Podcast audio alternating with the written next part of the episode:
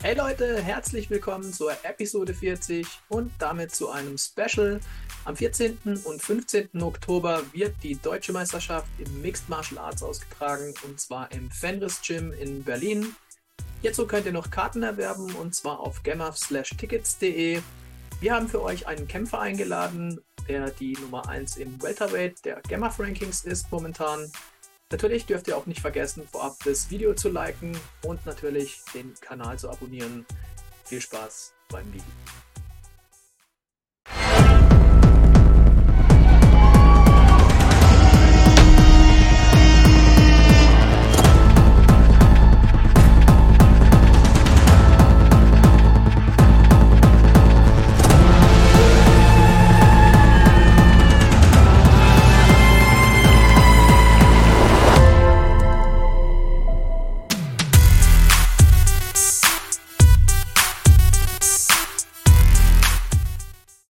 Hallo, äh, Marc-Philippe Ngacho.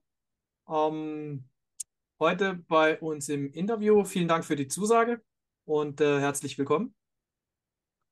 Danke für die Einladung. Ich freue mich, hier zu sein. Immer schön, wenn man eine Einladung bekommt. Und ja, ich hoffe, es wird ein gutes Gespräch. Ja, ich hoffe es auch. Wir haben, äh, wir haben viele Themen vor uns. Ähm, steigen wir gleich mal ein. Dein letzter Kampf, ähm, EMC Talents 5 war das, glaube ich. No, das war jetzt erst vor kurzem, 30.09. Ja, hast, einen, genau. hast einen guten Fight da abgeliefert, ähm, volle Hütte gehabt im UFD-Gym. Ähm, für die, die es nicht wissen, das äh, EMC Talents, das ist die ähm, UFD-hauseigene Veranstaltung. Ähm, du korrigierst mich, wenn ich was äh, Falsches sage. No? Ja, genau. Und ähm, da sind sehr viele Kämpfe angetreten. Du hattest einen, einen, sehr guten Gegner, der eigentlich gut dagegen gehalten hat. Ähm, das war Luan Nimeri vom Spitfire Berlin. Und ähm, ja, hat mir gut gefallen. Erste Runde bisschen clinchig gewesen, aber gut abgetaucht. Ähm, ja, zum Takedown dann. Hast gute Takedowns bekommen auch, glaube ich. Hast gute Ground Control gehabt. Und äh, ja, wie hast du es erlebt? Erzähl uns mal. Ja, also ähm, der Kampf gegen Luan sollte schon mal stattfinden der war schon immer so heiß erwartet von generell auch äh, hier der UFC-Besitzer Tommy Djakovic, der wollte schon das Öfteren, dass ich gegen ihn kämpfe, da also EMC 3, da hatte ich mir mal kurz die Nase gebrochen gehabt, deswegen musste ich da kurzfristig absagen. Dann haben wir jetzt letztendlich doch aufeinander getroffen. Ich wusste, es wird ein schwieriger Kampf, weil der Luan steht, war ja auch offiziell oder unoffiziell jetzt auch zu 0. 6-0 war, glaube ich, mhm. seine richtige Bilanz. Ähm, man kannte sich schon untereinander. Deswegen war es ein bisschen so umso spannender. Der Kampf war auch im Gym sehr heiß begehrt. Deswegen wusste ich, dass ich bei dem Kampf ein Statement setzen muss und äh, beweisen muss, wer die Nummer 1 in Deutschland ist. Cool, ja, ich glaube, ähm, du bist jetzt äh, seit, dem, seit dem Kampf, seit dem Win, ähm, war, eine, war eine einstimmige Punktentscheidung, hast du am Schluss gewonnen, glaube ich. Ne? Ähm, genau bist du mittlerweile auch im Gamma-Ranking ähm, auf Platz 1. Und ähm, ja. ja. Deutsche Meisterschaft steht vor der Tür, 14. 15. Oktober, Fenris Gym Berlin. Sag mir, wie läuft die Vorbereitung? Äh, machst du was Spezielles oder machst du so wie sonst auch? Was steht an? Ja, also wir haben jetzt direkt weitergemacht mit dem Training. Also ich hatte jetzt ja vor kurzem auch noch im September jetzt am 9. einen Kickbox-Kampf in Glory, bei Glory.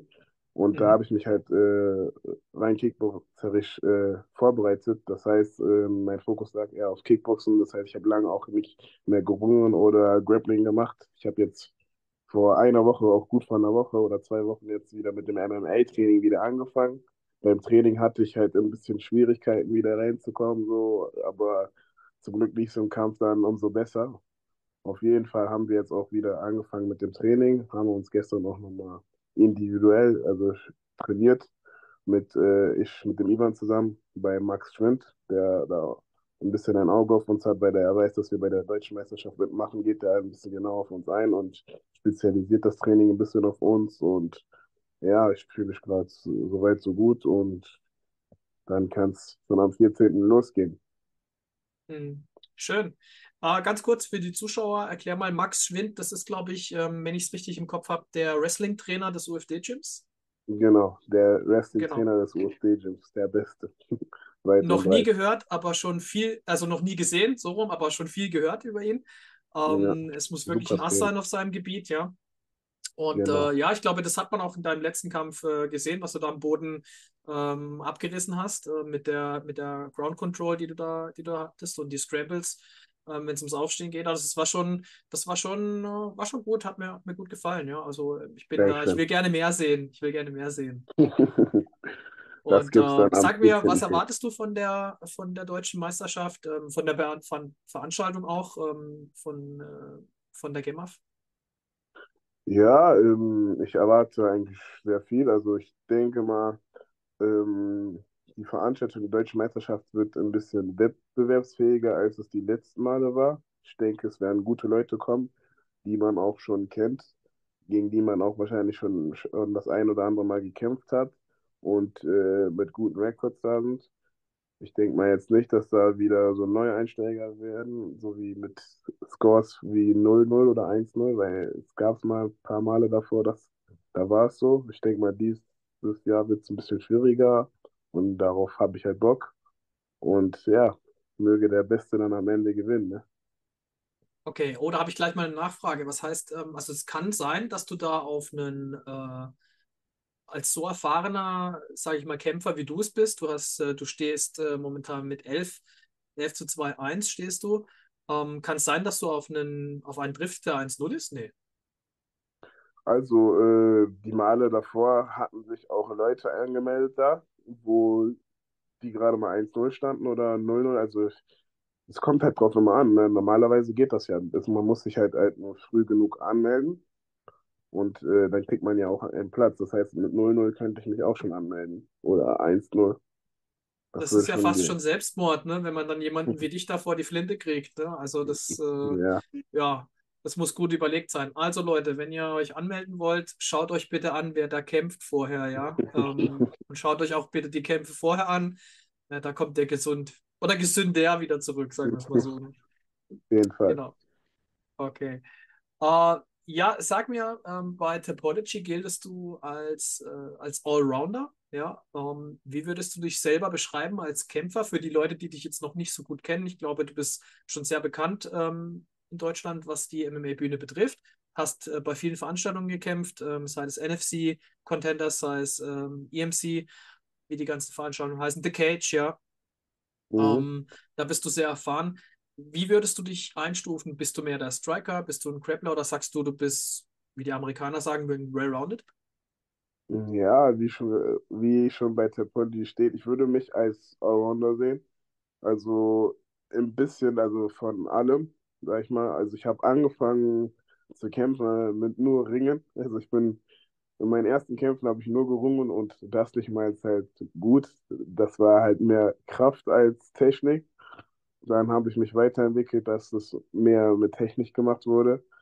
Und ja, mittlerweile bin ich so, dass ich auch sagen würde, dass ich ein All- Allrounder bin, weil im Stand fühle ich mich auch mittlerweile sehr sicher, so wie auch Boden, das ist unabhängig bei mir, wo es ist. Ab und zu habe ich Bock, im Stand zu kämpfen, ab und zu habe ich halt Bock, Takedowns zu shooten, wie äh, der Gegner es gerade so gibt. Ne? Ich mache meistens immer einen MMA-Kampf draus, weil so werden die Gegner am meisten müde und so bricht man sie auch, wenn man eine gute Ausdauer hat.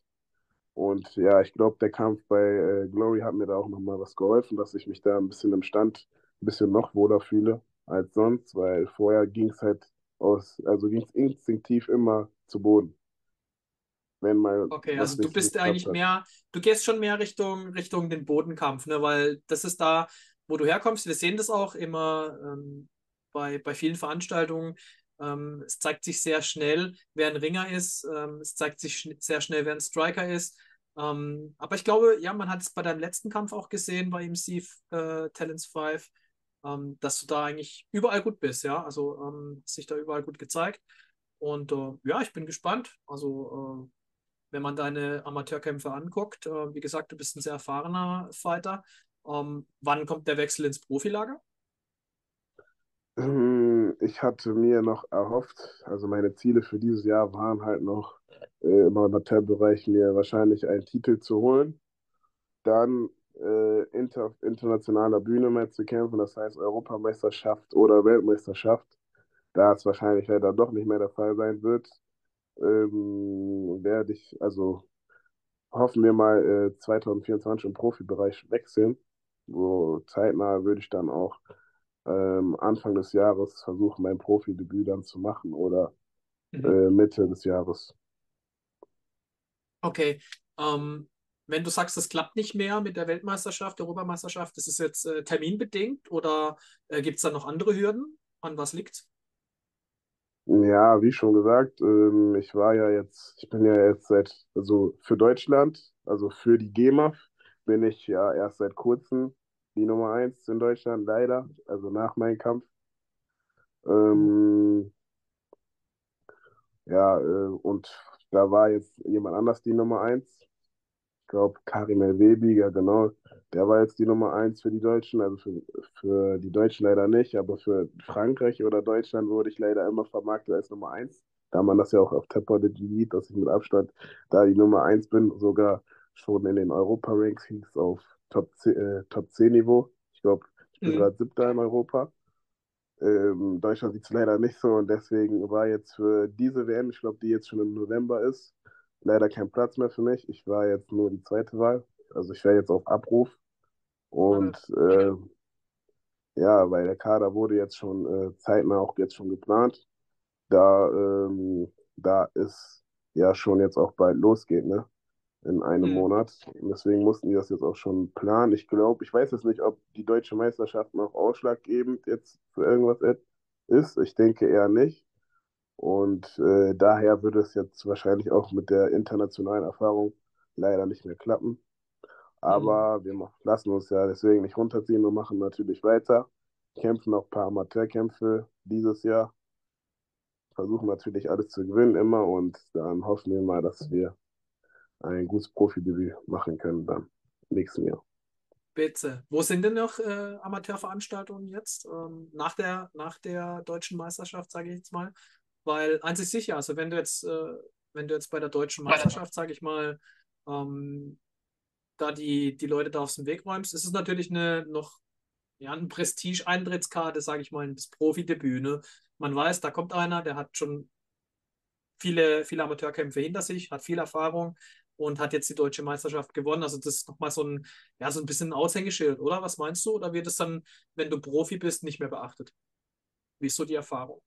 Was meinst du? Ja, also ich denke mal, so, also das, das ist ja auch einer meiner Ziele immer gewesen. Ich denke mal so, ähm, so besser man jetzt im Amateurbereich ist und man mehr zu, je mehr man bieten, zu, zu bieten hat, desto besser kann man sich schon sein Profidebüt gestalten. Ne? Das heißt, ich denke mal so, je besser du gerankt bist oder sagen wir mal, du hast immer den dritten Platz damals geholt oder Gold generell, dann würde ich auch eine or bessere Organisation schon von Anfang an nehmen und schon generell von der Gage her mehr bieten, als wenn du jetzt mit, ich sag mal, 2-0 oder 3-1 schon direkt ein äh, Profidebüt gibst.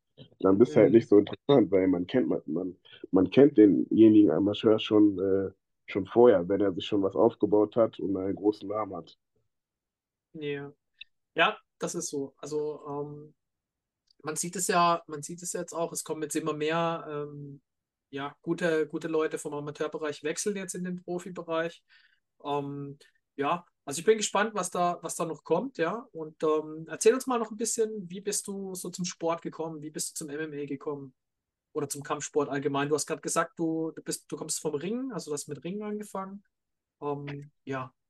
Ja, also bei mir war, also ich komme vom Fußball, ich habe Fußball gespielt, glaube ich, bis ich 18 war, dann irgendwann die Lust verloren. Aber bei mir war schon immer so nebenbei, ein bisschen auch schon so Boxen bin ich immer ab und zu gegangen, so aus Lust und Laune. Also ich hatte immer so ein bisschen Gefallen am Boxen, weil mein Vater war ehemaliger Profiboxer, deswegen hat schon immer so einen kleinen Bezug damit. Und Okay. äh, mein Onkel selber ist ja, ich weiß nicht, ob du es schon weißt, mein Onkel selber ist ja Francis Ngannou.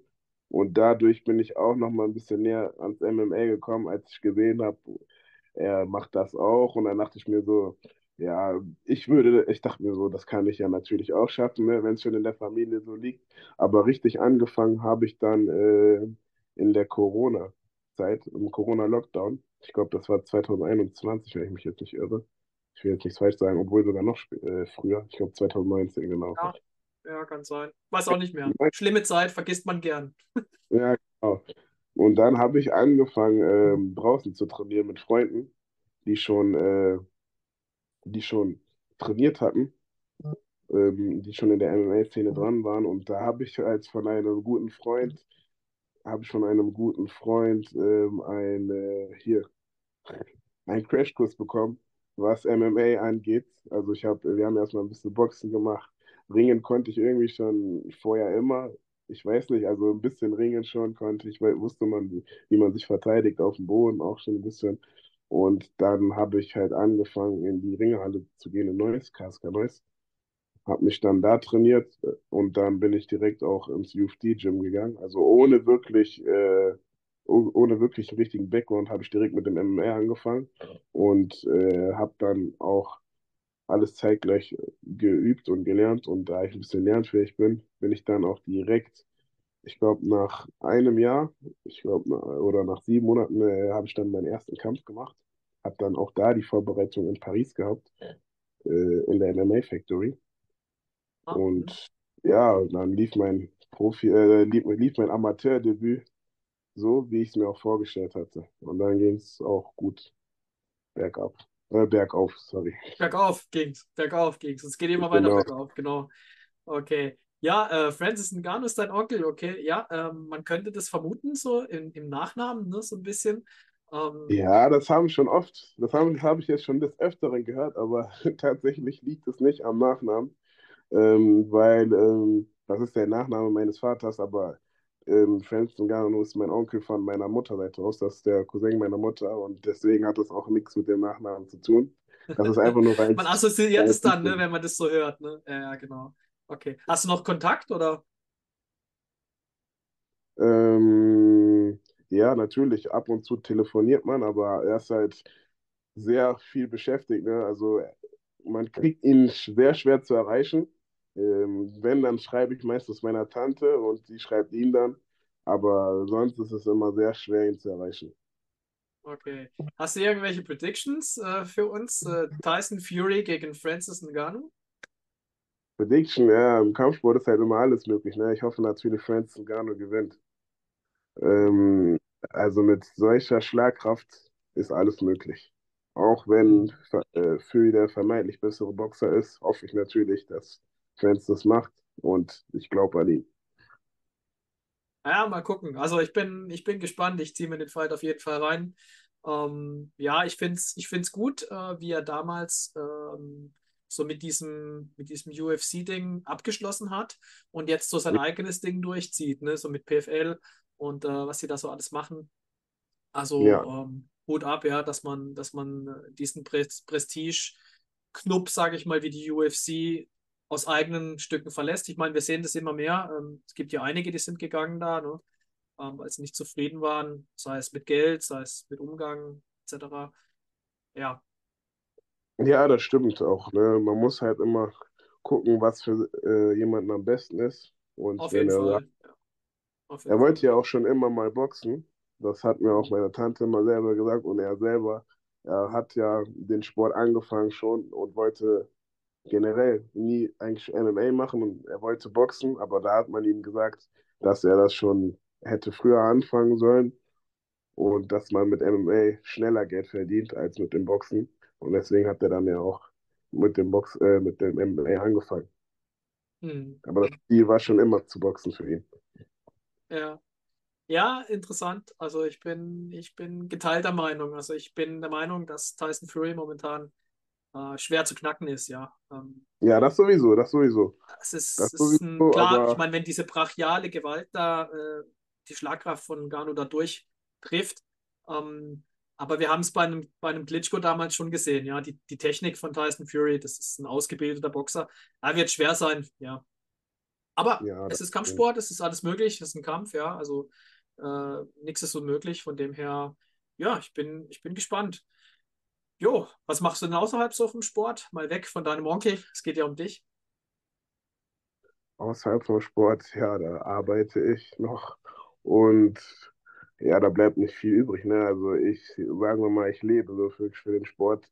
Wenn ich nicht arbeite, bin ich beim Training und wenn ich dann mal frei habe, was auch sehr selten vorkommt, weil ich immer kämpfe, ähm, bin ich mit Freunden unterwegs, aber wie gesagt, eigentlich 24-7 bei der Arbeit oder beim Training. Das ist unser Lifestyle. Okay. Ja, hartes Leben, hartes Leben. Okay.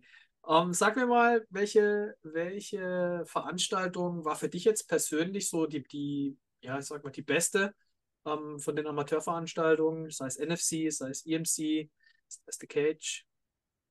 Wo hast du Mhm. bisher dir deine beste Erfahrung gemacht?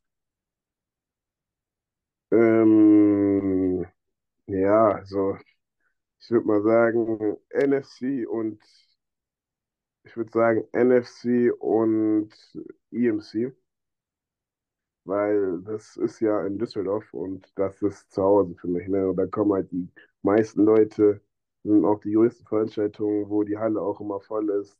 Ich war ja jetzt oft kämpfen und meistens ist es ja halt immer auswärts gewesen. Und auswärts sind die meisten dann halt auch immer gegen mich, aber trotzdem fand ich bisher am coolsten und äh, NFC und EMC. Also was das Ganze, auch die Organisation, die Professionalität da angeht, das bekommt man nicht immer so mit. In manchen Veranstaltungen ist es meistens nicht so professionell, unorganisiert, dann, dann hast du auch manchmal keinen Überblick, alles sehr gestresst, kommst du gar nicht richtig zum Aufwärmen. Okay. Ja, ja. Äh, wie hat dir, hast du denn die letzte NFC-Veranstaltung gesehen in Essen? Die letzte, das war ja, äh, das Oh, warte mal kurz, dein, dein Bild ist weg. ist Dein mein Bild Bild oh, ist weg. So, da bist du wieder. Jetzt, oder? Genau. Die letzte letzte NFC, NFC-Veranstaltung in Essen, genau. ähm, nee, also doch, doch, ich habe mir da ein paar Kämpfe angeschaut, aber nicht alle, muss ich ehrlich sein. Ich habe jetzt äh, Florenz Tendeli, den Kampf von Florenz Tendeli in Honoldenko gesehen. Du Dann hast habe deine ich, Gewichtsklasse, ne? Mhm. ja, aber im Profibereich würde ich halt noch ein bisschen weiter runtergehen, Mhm. Ähm, auf 70 Kilo. Ist nochmal ein Ticken schwerer, also weil ich mache ja gar nicht viel Gewicht, was so angeht. Ich laufe auf 77 mittlerweile rum oder Ja. 79, 8 maximal. Ja. Ähm, ja, ich habe mir den Kampf angeschaut, dann auch noch zwei weitere Kämpfe, aber sonst bin ich nicht mehr so eigentlich äh, im NFC so drin. Also ich fand es mal wesentlich reizvoller, also wenigstens wenig, äh, ein bisschen spannender, aber mittlerweile haben die auch ein bisschen an Qualität verloren. Ich bin gerade da eher so auf den Octagon-Hype gekommen. Ich schaue mir da, ich war da auch letztens auf, auf der Veranstaltung in Frankfurt, war auch eine sehr gute Fightcard und da haben ja eh viele aus dem UFC-Gym gekämpft. Mhm. Und, ähm, deswegen war ich ja auch da vor Ort. Und da könnte ich mir das auch vorstellen, mal, mal ein Profi-Debüt zu machen. Das wäre jetzt gerade Wunschoption so, wo man sich Mhm. vorstellen könnte, was realistisch wäre. Aber ansonsten, man nimmt auch alles mit. Eine NFC würde man natürlich auch kämpfen. Und ja, dann sollten die sich schon mal anziehen, ne? dass ich nächstes Jahr komme auf 70 Kilo. Okay, ihr habt's gehört. Äh, nächstes Jahr ist äh, Lightweight Time, ja. Ähm, von dem Genau. her, zieht euch warm an. Ähm, ich freue mich auf jeden Fall. Ich bin gespannt, was du bei der Deutschen Meisterschaft machst. Ich wünsche dir alles Gute auf jeden Fall. Ähm, ich bedanke mich. Wir sind damit am Ende. Und ähm, ja, willst du noch was loswerden Richtung Fans, Freunde, Familie? Francis Ngannou, viel Glück oder so? Das sowieso. Also Glück brauche ich ihm nicht zu wünschen. Ich glaube an ihn, wie gesagt, er macht das. Ähm, ja, ich, ich wende mich hier an meine, was heißt Fans, Supporter. Verfolgt mich auf Instagram weiterhin. Guckt euch meinen YouTube-Channel an. Da bin ich nämlich mittlerweile auch aktiv. Und ja, es hat mir eine Freude gemacht, hier teilzunehmen. Hat Spaß gemacht. Und bis demnächst. Vielen Dank. Ganz kurz noch, wie heißt dein YouTube-Kanal? Ah, mein YouTube-Kanal. Ich heiße Marc Philippe Ngacho, einfach ganz normal auf meinem YouTube-Kanal. Okay, gebt den Namen ein, äh, kauft euch Tickets für die Deutsche, Meisterschaft. Link ist unten in der Videobeschreibung verlinkt. Und wir sehen uns am 14. und 15. in Berlin im Fenris Gym. Vielen Dank an dich, Marc, und ich wünsche dir alles Gute. Wir hören uns, sehen uns vielleicht auf der einen oder anderen Veranstaltung. Bis dann und ja, Okay, bis. gute Zeit. Ja, ciao. Das war Marc Philipp Nkachu. Wenn ihr Marc kämpfen sehen wollt, dann holt euch Tickets auf gemaf.tickets.de. Den Link findet ihr in der Videobeschreibung oder schaut es euch ab 12 Uhr kostenlos und live bei fighting.de auf YouTube an. Vergesst nicht, einen Daumen hoch da zu lassen, wenn euch das Video gefallen hat. Drückt auch gerne ein Abo, um keine weiteren Videos zu verpassen. Das war's von uns. Vielen Dank fürs Zuschauen. Stay tuned.